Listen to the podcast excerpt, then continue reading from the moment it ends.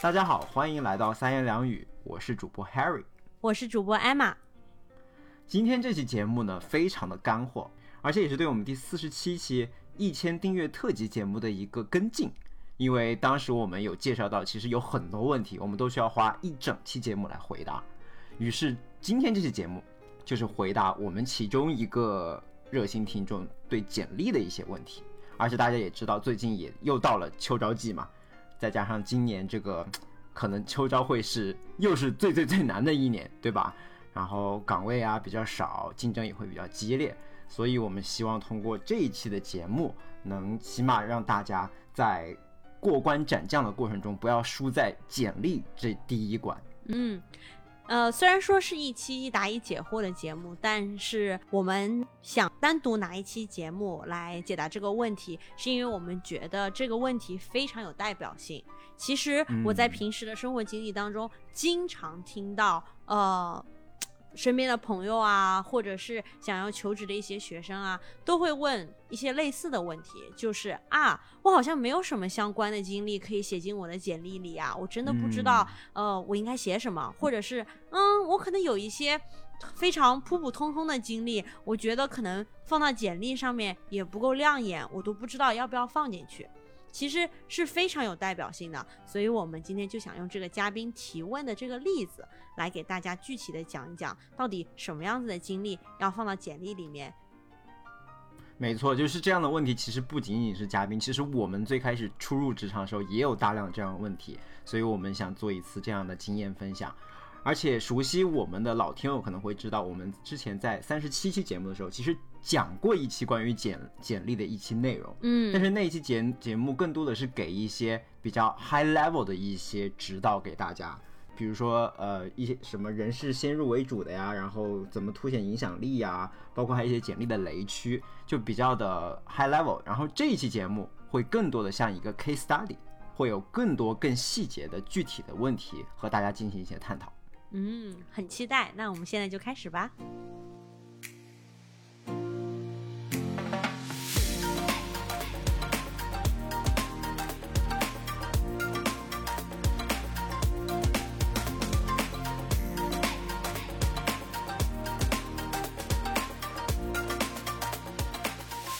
那我们就先让 Harry 来给我们复述一下这个嘉宾给我们的提问吧。他其实就是对于他的简历有一些问题。对，这位嘉宾其实是一位在读的博士，然后马上就毕业了。呃，他的他提出的问题非常具体，所以为了让 Emma 能更好的来进行回答，我在这里把他的原始邮件就经过一些提炼再再读一遍吧他的问题，这样也是给听众们有一些更好的 context。嗯哼。首先，这位嘉宾呢，他对咨询类的工作非常感兴趣，然后听了我们之前的一些简历的节目，非常想咨询 Emma，主要是关于 如何来取舍什么样的工作经历应该放在简历上这个大的问题。嗯哼，他就提到了他两段比较不确定要不要放在简历上的经历。呃，这两份他比较纠结的经历呢，都发生在他本科毕业之后的一个 gap year 的这段时间里面。就是他本科毕业，他没有马上去读研究生，而是先工选择积累一些工作经验，然后有一个两年的 gap year。第一段是在一个做 SAP 咨询的乙方公司做了大概一年的时间。这段经历里面呢，他有非常快速的学习 SAP，并且在项目上和客户做了一些沟通的经历。然后他觉得这是一个很好的体现自己快速学习和沟通能力的机会。但是呢，他有两点关于这段经历的。疑惑，第一个，这个经历并不是在 top 级别的咨询公司；第二个，他觉得这段经历已经是发生在六七年之前的很老的经历了，而且当时学的 SAP 相关的专业知识也基本忘光了，所以对于这一段经历，他不知道应不应该放在简历上，甚至如果他放在简历上的话，会不会反而成为一个减分项？对于申请这种。top 的咨询公司，MBB 之类的公司，嗯，这是第一个。然后第二段经历呢，是他在另外一家五百强的外企待了一年半，也是发生在这个 gap year 期间，主要是做一些销售管理、数据分析方向的工作。平时的工作主要就是用一些 Excel 表啊，看数据啊，然后和各个不同的公司去沟通销售数据，给上面的领导层就是提供各个公司销售的一些 performance，就是可能销售绩效的一些 analysis 吧，我猜，嗯哼，应该是这个意思。应该就是他在总公司工作，然后他啊，相当于要看分公司的销售业绩哪个好。OK OK，比如说哪个分公司 KPI 完成的最好，嗯这样的问题。嗯然后他觉得这段经历呢的一个亮点吧，就是可以体现他比较优秀的这个 Excel 表格的操作能力，然后团队合作能力、数据分析能力。但是对于这段经历，他又有三个觉得非常纠结的点。第一个点就是这个经历同样也是五六年前的很老的经历了。所以他当时真正用到的一些技术，比如说 Excel function 啊、VBA 编程啊这些具体的记忆都很模糊了。第二点呢，就是这个公司虽然属于五百强，但是是五百强里面比较靠后的垫底的，所以不知道这种五百强里面不太知名的公司会不会成为一个减分项在简历上面。第三个也是他最在意的一点，就是这个公司他当的时的这个职位其实是一个合同工的职位。由于这是一个合同制的工作，所以他实际上是和另外一家人力资源公司签的合同。但是实际工作的这个发又发生在这一家外企，所以他不知道写简历的时候到底应该是写那家人力资源公司的名字呢，还是写我真正为之服务的这家外企的名字？不，而且不知道这种合同工的身份会不会也是一个减分项。嗯，总之吧，他就是列举了这两段经历的一些优点和缺点，然后希望我们能给他一些建议，帮他权衡一下这两段经历要不要放在简历上。嗯，我觉得其实这个嘉宾他提问的提的非常好，也很有代表性。但是呢，在我们具体回答他的问题之前，我想先讲一下这个道理或者这个方法论，然后我们可以根据这个方法论，再可以让 Harry 来回答一些啊。的 Harry 快速学习，通过这个我们讲的道理和方法论，我觉得 Harry 都可以回答他的问题了。OK，那我们现在就先从道理开始讲起。我觉得他嗯的两个问题呢，其实归根结底都是是什么样子的经历放到简历上面，那那个看简历的人才会觉得是啊，是个很好的经历，是一个加分项，对不对？对，嗯，归根结底都是这样。那呃，如果我要回答这个问题的话，那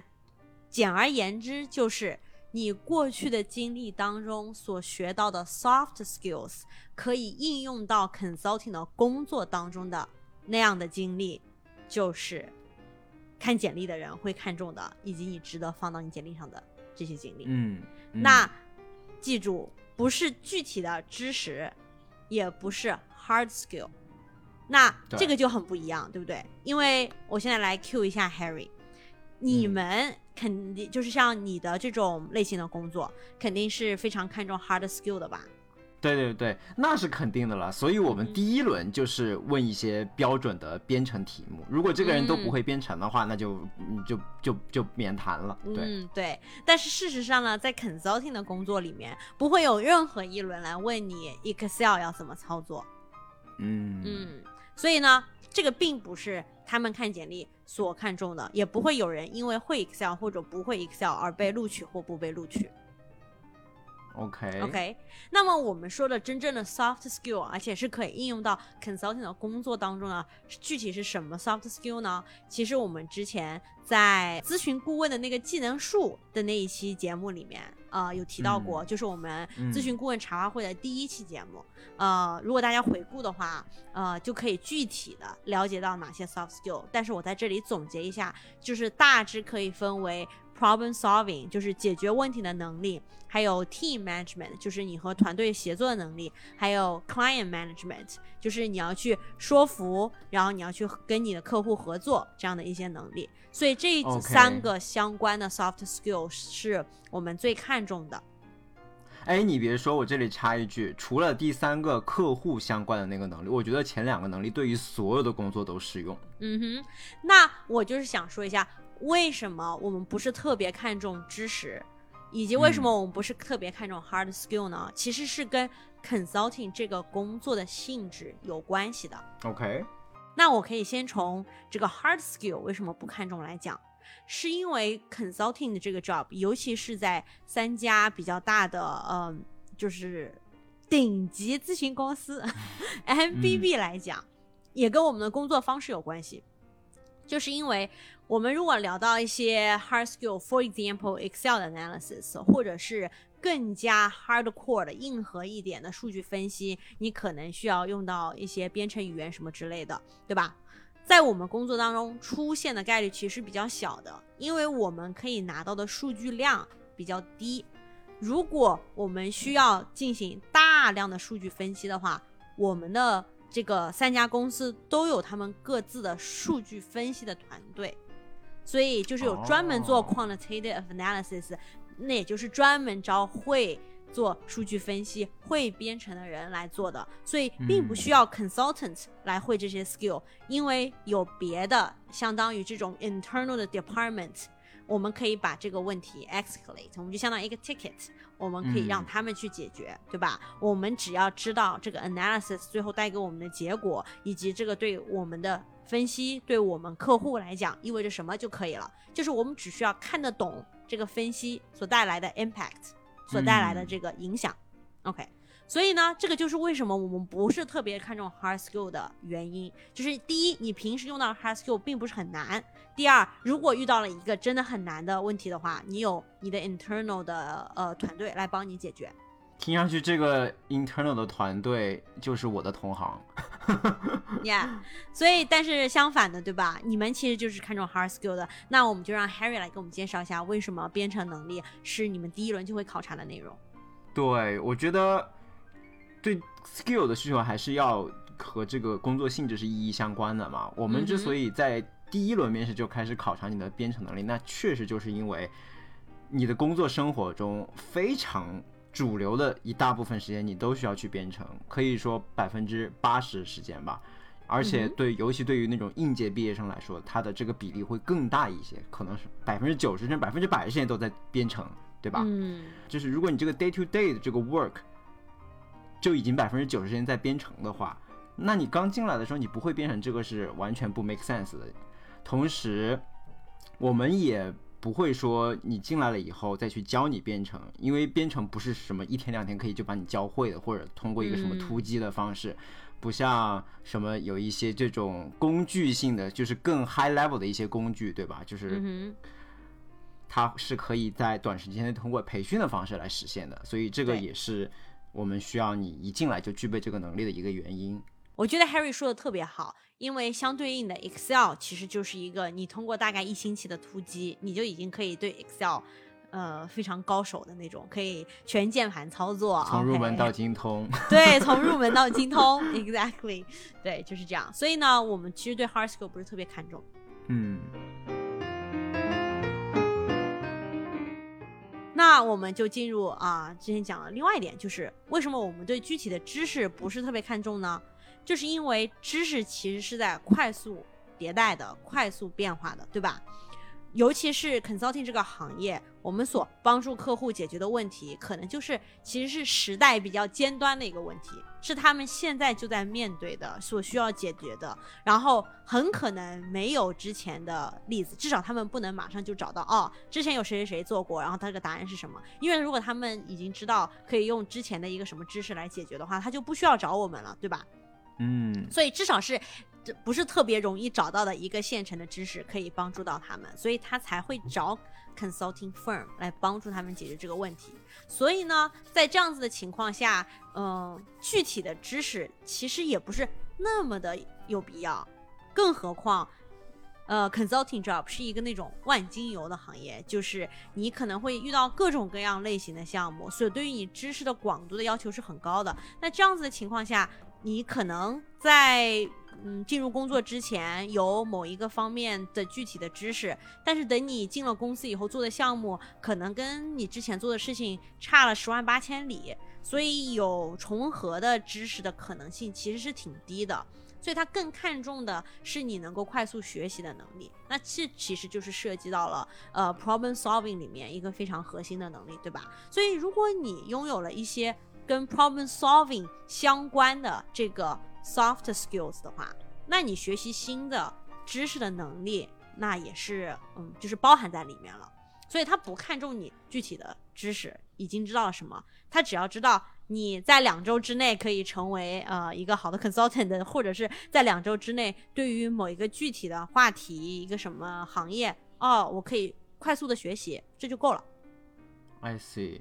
而且我觉得这个对知识要求的高低，其实也能多少可以通过他那个工作岗位描述里面看出来。比如说我们的工作岗位，他就会非常确定的说，他希望你是有计算机里面至少研究生或者博士的学历。但是我相信，在咨询工作的工作岗位里面，应该是没有这样的描述的。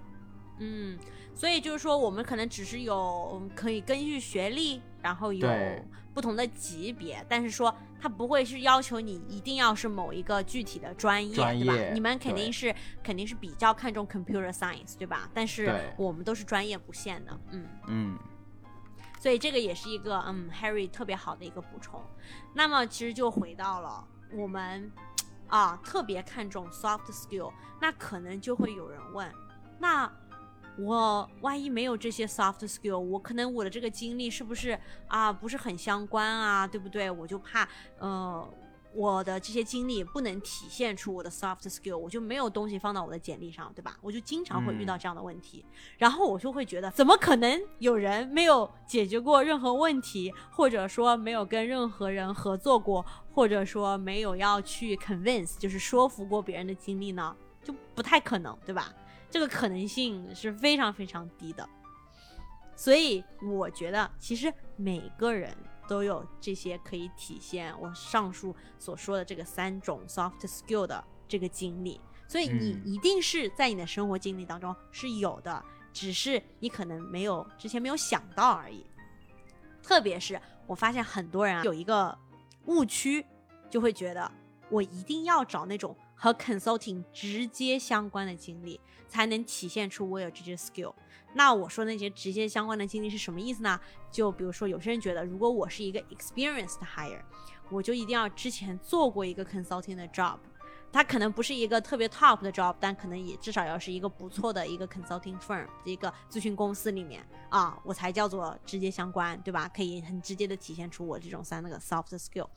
然后，如果是一些校招里面出来的学生，他要去找第一份工作，他可能会觉得啊，如我一定要有那种啊，我做过一个什么 consulting project，或者我帮一个呃初创公司可能做过一些呃这种咨询的服务啦，或者是嗯我参加过一些那种嗯商业案例大赛啦，因为我们平时呃面试的时候都会就是。呃，主要的面试形式就是案例分析嘛，所以他们可能就会觉得啊，我要做一些案例分析的大赛啦，就是那种一听一看名字就是直接相关的那些经历，他们才觉得哦，这个才是我可以放到简历上的经历。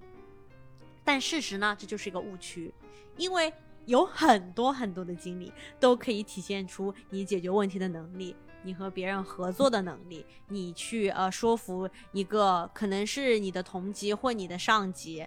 或者甚至是你的下属的能力，对吧？这个千千万万的经历都可以体现出这三种 soft skill 啊。那我可以举个例子，对吧？我当初从实验室呃作为一个博士生呃去找工作，我并没有之前具体的工作经历，但是我在实验室里面我要管理本科生啊，因为我是一个博士生，我需要呃 on board 一些。来实验室实习的本科生，我需要培训他们，对不对？这个其实就是体现出了这个团队合作啊，而且有一些呃 problem solving。我可以举个例子，什么 problem solving 呢？就是我们当初可能一开始实验室比较小的时候，只需要一年只有一两个本科生，然后后来。呃，实验室逐渐变大了，经费变多了，就会变成那种五六七八个本科生，所以之前的这个培训的，就上岗啊，培训的这个体系一下子就变得超负荷了，然后我们就要去解决这个问题。我们怎么样用同样的人，然后可以更加有效率的、更加规范化的、更加流水线式的啊，来去管理我们新上岗的这些呃来实验室实习的本科生？这其实就是解决一个问题啊，对不对？这个可能跟 consulting 就是一眼看上去并没有什么关系，但是你解决了一个问题，而且你还是解决了一个跟人相关的问题，这里面又涉及可以体现对吧？team 可以体现 client，OK。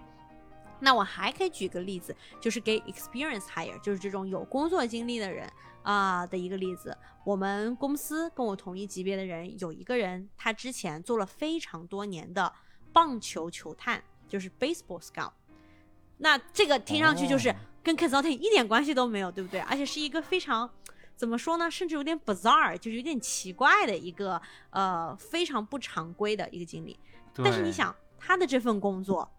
他要做什么？他要去发掘那些有潜力的这些运动员，还要预测他们未来的表现。这其实是一个很难的问题去思考的，对吧？同时，他如果发掘到了这些好的球员，他还要去说服他们说你要来跟我的这个球队签约，而不是去跟其他的球队签约，对不对？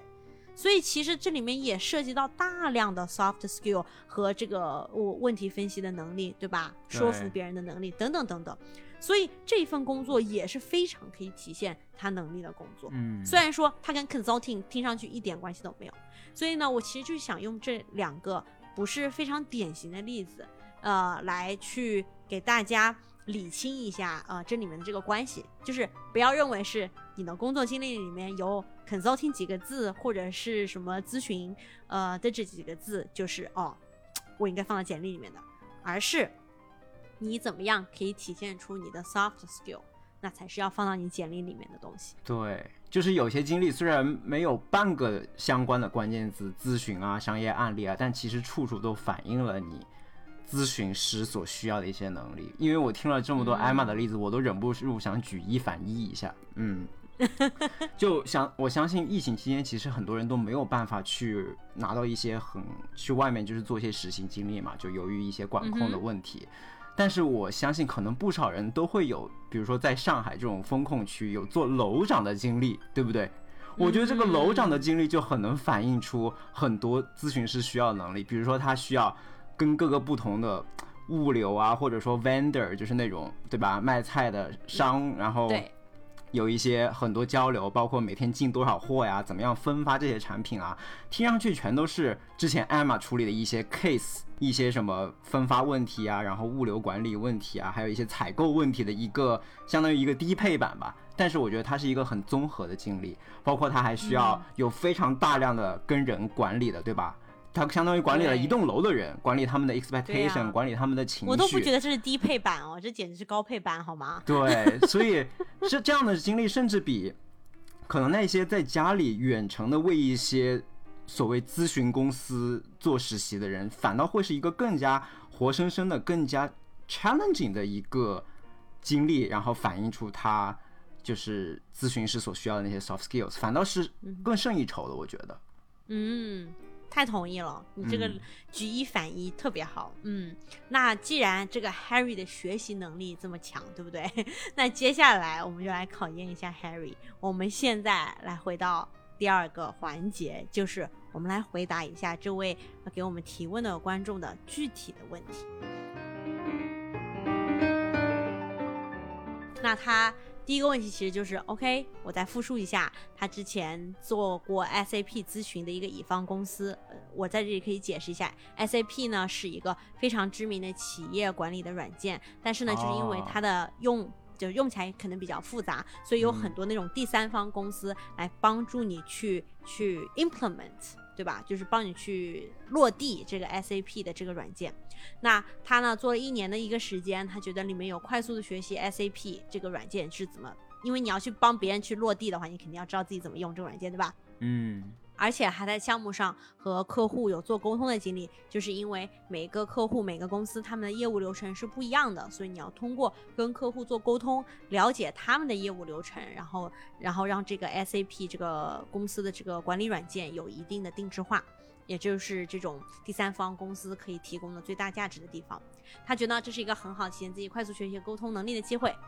bingo 是对的，但是呢，因为 OK 第一个问题，这个公司并不是 top 级别的欧美咨询公司，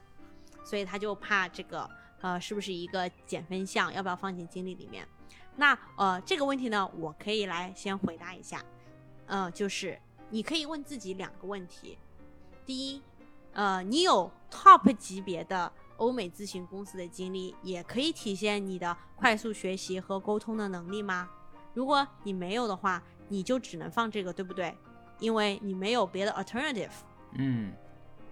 第二，你觉得你的竞争者里面大部分人有 top 级别的欧美咨询公司的经历吗？你想一下，你是一个呃快要毕业的博士生，那可能跟你的竞争者里面大部分都是从小到大一直在学校里面的，从来没有任何的工作经历。你觉得他们会有 top 级别的欧美咨询公司工作的经历吗？大概率也是没有，对不对？所以呃，你的这个工作经历，我觉得第一是。你在没有 alternative 的情况下，还能胜过很多其他投简历的人，所以我觉得这并不是一个什么 concern。嗯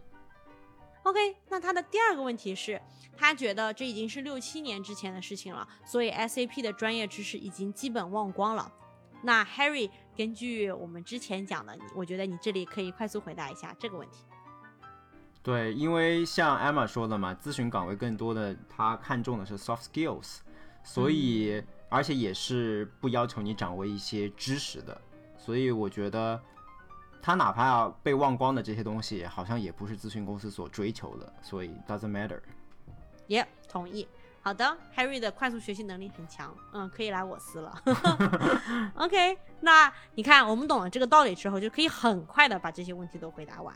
那我们他这个第二段经历，我们就进入。他说他在一个五百强外企待了一年半，对吧？做了一些销售管理和数据分析的工作。OK，他觉得这段经历可以体现 Excel 操作能力、团队合作能力和数据分析能力。但是呢，第一个问题，这段经历是五六年前的经历了，用到的 Excel function 和 VBA 编程的具体语言很模糊，那怎么办？哦，这不就是跟刚才一模一样的 concern 吗？所以 doesn't matter，因为它是知识，它是一些 hard skills。对，同意。OK，那第二个问题是，这个公司属于五百强里面比较靠后的，不知道会不会成为申请 MBB 的减分项？那我们让 Harry 再来回答一下。OK，那这里套用一下 Emma 的模板，首先，如果这个五百强里靠后的经历是你唯一的经历，那你没有别的选项，对吧？你就必须会放上去。同时，你要想到，它五百强只是一个 title，你真正希望的是能反映出你是不是有快速学习能力和沟通能力。这些能力，我觉得不管你是五百强靠前还是五百强靠后，都是可以通过你的经历来体现的。再者就是五百强里靠前的公司毕竟那么少，你的竞争者里面又有多少人是？有五百强靠前，五百强里面靠前公司的那些经历的呢？嗯，对的，非常同意。你看 Harry 的快速学习能力又是再一次被体现出来了。所以呢，就是如果你觉得，嗯，你比较犹豫啊，这个公司比较靠后，那你如果有靠前的经历，然后也可以体现同样的这个 soft skill，你当然是可以放上去啦。但是如果你没有的话，你就是就像 Harry 所说的，你也只能放上去，对不对？所以你没有 alternative 的情况下，而且听上去，嗯，其他人大概率也不会有，那我觉得放上去也挺好的呀。嗯，这里我想补充一下，就是他其实两段经历都有一个共同的问题，就是关于这个公司是不是 big name 的问题，对吧？其实这样的问题在很多求职者里面都有出现，包括你找码农的工作，你也会想，哎，如果我没有一个大厂的经历，我是不是就没有办法表表示自己的能力？Of course not。因为我们最终看的，当然 big name 可能会是一个考量的因素吧，但它绝对不是重要的因素。具体还是要看你做的事情是什么。比如说，如果有两个 candidate，一个人是在 Google 有实习经历，但是他整个实习经历里面全都是做一些非常呃 trivial 会对非常边缘性的工作，他可能就是去做一些这种。呃，用户 email 的格式的清理啊，和这种数据的这种数据数据清理的工作的话，相比另外一个不在大厂，但是做了一些更多靠近核心业务的工作的话，我们肯定还是会偏向于另外一个他的另外一个工作内容更加核心的这个 candidate。所以在这个例子里面，你就会发现，其实公司的 title，公司的是否是 big name，其实并不是最重要的。嗯。讲的特别好，我觉得会看这种 big name 的原因，可能仅仅是因为相当于那个 big name 他已经帮你事先筛选过一遍了，所以就是这个人至少最最最基本的是有一个比较保底的，就是他差不会特别差，你懂意思吧？但是我并不觉得他好会特别好，因为事实上，我反而觉得五百强你有更大的概率是去做一些比较边缘性的工作。嗯，没错。那他的第三个问题也是他说他所最在意的一点，就是这个公司它相当于它是个 contractor 的合同，所以他不知道应该写哪个公司的名字。这个问题呢，我其实很简单，就是第一个第一个问题就是你要问你自己，你觉得 being a contractor 或者不是一个 contractor 的活动，有影响到你获得这些 soft skills 的的能力了吗？如果你觉得我不管是不是一个 contractor，我学到了。我该学的 soft skills，那就没有区别，对吧？那第二个呢，还有就是，呃，大家在，嗯，你肯定是写你真正工工作的这家公司，因为你不是在一个人力资源公司工作，对吧？你是在一个外企工作，然后 contractor 其实是非常常见的的一种就是合同形式。而且这个让我想到我们公司最近发生一件事情，就是我们公司，我们就是我们公司，哪怕我们团队，我们也有 contractor 嘛，就是也有这种合合同工。但是你会发现，有些合同工真的比正式员工还价值还要大。比如说，我们有一个合同工，他就靠着自己过硬的技术实力，帮我们公司就一年省了好多好多钱，以至于最后我们公司的那些领导就抢着说我们要把他留下来，要么就是续签合同，要么就是把他转转正。因为它太有价值了，所以最终还是要看这个人给公司能不能带来价值。嗯，对啊，而且你想，你平时在工作呃公司里面的这个工作内容，会因为你是不是 contractor 而不同吗？对不对？不会啊，就你还是你得做的那些事情，你不是还得做吗？不会说因为你是 contractor，然后我就给你少一点工作，然后你学习的东西就少一点。我觉得并不会吧。嗯，对。反倒这个 contractor 它的区别更多的体现是在对个人上面吧，因为非常有趣的是，最后那个 contractor 就我刚刚说那个 contractor，他最后没有选择转正，他就是说我就是要当 contractor，我觉得这样更 flexible，我可以非常灵活的，就是在不同的公司之间切换，我不想跟任何一个公司有非常深的绑定，这个是非常让我 surprise 的一点。嗯，对啊，有些人他就不追求安全感，所以我觉得这个问题呃没有什么可担心的。嗯，对。OK，perfect。你看，我们在讲了一大堆大道理之后，就是明白了这个道理，再去回答这几个问题，其实非常简单，非常 straightforward。对，而且有了艾玛说的这些 golden rule 以后，我觉得他真的是可以举一反十，回答一大堆的问题，不仅仅是咨询行业的工作，包括各种行业的工作，尤其是对于那些更看重软实力的工作，我觉得就自己稍微举一反一，然后套用一下艾玛的模板都能回答。OK，那我最后再总结一下。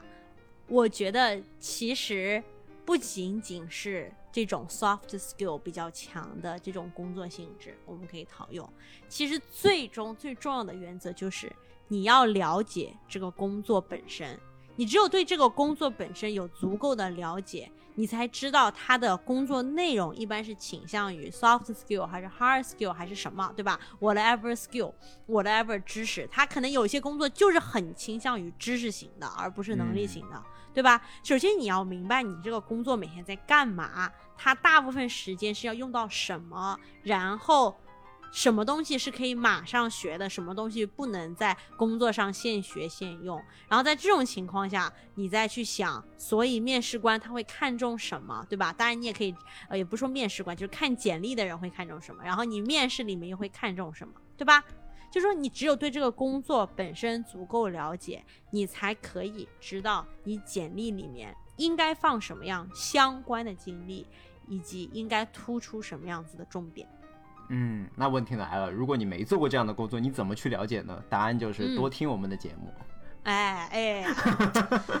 Harry 真的是太太厉害了。OK，那我们赶紧进入 pick 环节吧。OK。OK，Picks，艾玛先来。嗯，我要给大家推荐一款橄榄油，或者更多的是推荐一个橄榄油的品牌。为什么呢？是因为我最近在公司里面参加了一个公司的一个 partner 办的 master class。你知道啊 Masterclass 是什么吧？我知道他们是一个公开课网站是吗？对对对，但是都是请那种名人。然后呢，我们啊公司就借用了这个类似的概念，就是找公司里面那种对某一个话题、某一个事情特别熟悉的人，来给一个小范的人开一个小课，这样子。哦，所以你们是线下的 master 对，我是线下的，所以我们公司呢有一位合伙人，他的 day job 就是做我们公司的合伙人，但他其实还有一个 side job，他有一个呃就是橄榄 farm 橄榄农场，它是养橄榄的，然后把这些橄榄榨成橄榄油，OK。但是呢我并不是要推荐我们这个合伙人的这家橄榄农场，而是我在这个公开课的时候，我最后问了他一个问题。OK，他通过这个问题，他给我推荐了 Forty Three Ranch 这一家橄榄油公司。嗯，那我先从头讲起，呃，为什么会推荐一个橄榄油公司呢？是因为我通过这个 master class，我才了解到，原来橄榄油其实也是有各种的讲究，就跟品酒一样，它有就是嗯不同的橄榄的种类，然后有不同的风格，然后味道有浓有淡，甚至他们是有比赛的，他们是要带着自己的橄榄油去参加比赛，然后拿奖这个那个的，OK？嗯嗯嗯，啊、所以他们也有这种评级什么什么之类的。呃，所以呢，我知道了，OK，哦，原来橄榄油是有这些讲究的。然后呢，我在呃 Masterclass 最后的时候，我问了他一个问题，就是我说，我平时其实做饭的时候，我经常偷懒，会用那种 flavored 呃 olive oil。就比如说，我平时煎一个牛排，我可我其实之前就一直有在买那种什么 basil olive oil 啊，啊什么 garlic olive oil 啊，就是我们买的那个橄榄油里面，它本来就已经是呃调过呃味儿的，对调过味儿的。我就嗯问他那种油好不好？是不是只有用，就是是不是只会用那种烂的橄榄油才会去做那种调过味儿的？然后顶级的好的橄榄油，他是不会去做这些事情的。然后他就跟我说，其实也看，他就给我推荐了这个 Forty Three Ranch 的一款呃橘子味儿的，就是 Mandarin 的橄榄油。嗯为什么呢？他说这家好的原因是因为很多的呃调味的橄榄油，它其实就只是在那个本身的橄榄油里面加一些就是那种味道的元素，就是说难听一点就是加香精，然后就让它哦会有那个味道。就它就会拥有了这个那种某一种就是嗯什么 rosemary 啊，或者嗯是什么 basil 啊，或者是 garlic 啊这些的这些味道。这样子的话，我们就偷懒嘛，就不用去加那些就是香料了，对吧？对，但是呢，还有一种比较高级的方法，就是你在真正去炸那个橄榄，把那个橄榄炸出油来的时候，你可以真的把那些香料跟它放进去，就是那个果实或者是那个草，跟它放进去一起炸。嗯，所以一个橘子味的橄榄油，如果是叫做 co meal，就是 meal 就是炸那个油，co meal 就是一起炸的意思。以所以它其实就是把橘子真的就扔进去，和那个橄榄油一起炸。嗯，在这种情况下呢，它的味道就会更真实、更丰富，更天然它的然，风对它的风味儿也就更天然。所以哦 co meal 的 flavored olive oil 是更好的，而且它的这款 Mandarin 的 olive oil 也是在就是啊美国都是获过奖的。啊、也是哦支持我们加州本地的，就是其实 Central California 它的气候条件是跟欧洲地中海一带，也就是呃那些本来最初产橄榄油的地方，气候非常类似的，嗯所以 Central California 产的橄榄油其实质量是非常高的。而且他们本来引用的也都是呃意大利啊、法国的啊一些橄榄油的一些品种，所以呢可以说是质量非常高的。其实大家不用觉得说啊，那这种最顶级的橄榄油是不是很贵？其实没有，因为橄榄油本身的话，大概你在市场上去买一瓶，可能就五到十美金，你就可以买到，对吧？所以所谓的这些比较贵一点的橄榄油，它一瓶可能就是呃从二十到三十美金左右，所以完全也是我们普通人是可以负担得起的。尤其是橄榄嗯油，你平时用起来，你并不会像我们用菜籽油一样，一下用很多嘛，所以一瓶其实是可以用一段时间的。所以我很推荐这个 Mandarin 呃 olive oil from Forty Three Ranch，呃橘子味的橄榄油也非常适合搭配海鲜类的，就是鱼啊虾啊一类的。OK，这就是我今天的 pick。我有一个小问题啊，像这种嗯橘子味的橄榄油，是不是更多的是用来凉拌啊？你不会用来嗯炒热菜吧？对，很好的问题。因为橘子味它这个味道本身呢不太适合炒菜，所以它其实比较适合，比如说你一个鱼已经煎好了，你可以在它最后出锅之前淋上一点，然后增加一下它的风味。但是你不会在一开始就加进去，或者是你可以就像你说的凉拌也是可以的。嗯 OK，并不是说橄榄油是不可以炒菜，只不过嗯就是因为橘子味它的这个风味儿不对太适合出现在一道菜里面，对吧？因为它其实主要是跟海鲜搭的嘛。你海鲜你也不会在那里就是翻锅，在那里王刚 volcano 来，宽油橄榄油。对吧？就是但是呢，橄榄油本身是可以炒菜的。我也买了它的一款，就是它同一个品牌的，就是一款。橄榄油没有跟任何其他东西 co meal，你完全可以用那、哦那款橄榄油去炒菜，也是没有问题的。嗯，OK，既然只是在凉菜里面点缀一下，那我觉得就买一小瓶就好了，对吧？对，它就是真的就是一小瓶，它它其实就是出了那种很小一瓶的包装，它已经考虑到这一哦点了。嗯，那哪怕最近这个需要消费降级，也可以买得起了。对对对，我就是 最近即使在我消费降级的情况下，我仍然买了一瓶。嗯，OK。OK，那轮到我了。那巧的是，跟艾玛一样，我这个 pick 也跟我们的正题节目不相关。对，其实我之前提到过，我喜欢在下班路上不是开车的时候听 podcast 嘛。但是有的时候我会觉得我的脑子已经信息爆炸了，我不能再处理更多的信息了。那我在一些脑子不想接受信息量的时候，我就会选择不听 podcast，不听这种有人声、有信息的 podcast，而是去听一个 radio 叫做 KDFC。嗯，这是一个专门播放交响乐的古典音乐的 radio，然后它七天二十四小时都在不间断的给你推送一些古典乐。然后这个 radio 是嗯 base 在 San Francisco 的，所以他们经常会播放一些来自于三藩交响乐团的一些作品。虽然说这个推荐可能更多的适用于美国，尤其住在旧金山湾区这一片的听众们啊，但是我相信，嗯，世界各地，比如说在中国的话，应该也会有类似等价物，所以就可能需要大家去寻找一下。那我能问一个问题吗？就是嗯像这种就是什么 FM 什么几点几这种，现在还在哪里可以听啊？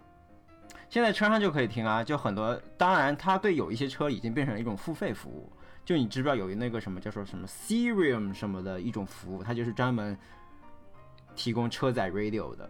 然后，嗯，但是就是如嗯果我这个车载 radio 我是可以把它调到某一个 frequency 的话，我还是可以调到。我刚刚查了一下是九十点三，对，是吧？是的，是的。哦而且 Emma 提了一个很好的问题，哪怕你没有这个 radio 的功能，他们也是可以通过网址来收听的。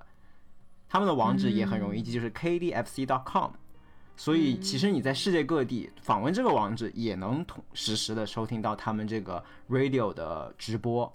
所以也是非常的方便。而且他们不仅有网址，他们还有 APP。你就会想，一个 radio 的 APP 它还能增加什么功能呢？诶，它真的就还可以增加价值。比如说我在听 radio 的时候，有时候我就觉得这个曲子很好听，但是我不知道它是什么。诶，这个时候你就可以通过们他他们的 app 来 bookmark 这个曲子。啊啊，对，因为你打开他们的 APP，他们也会同步的在放这首歌，而且会告诉你他们在放的是哪首曲子，比如说是莫扎特的什么第几交响曲啊，你就可以给它做用星号来进行标记。以后如果你要去，就给你做下一个记录吧，你可以选择之后去买他的唱片啊，然后去听他的音乐会之类的，同样也是能丰富一，就是稍微丰富一点点你的古典乐的知识。嗯，还有我要多提一句的是，虽然它是一个古典音乐电台，但是但是它也不局限于古典乐，它经常还会放一些来自电影音乐里面的好听的交响乐作品，比如你还时不时的会听到来自《哈利波特》的什么海德威交响曲啊，然后还有一些《教父》的经典音乐啊，甚至有一些来自于游戏《塞尔达》的配乐，所以其实是非常丰富的。嗯，太棒了！我们今天的节目就真的是劳逸结合，有没有 对，？OK，那我们今天的节目就到这里。无暇与君一席，有缘撒言两语。想听到更多关于美国职场的正经闲聊，欢迎订阅我们的节目。如果喜欢我们的节目，也欢迎分享给你身边的朋友。咱们下期节目再见，拜拜。拜拜。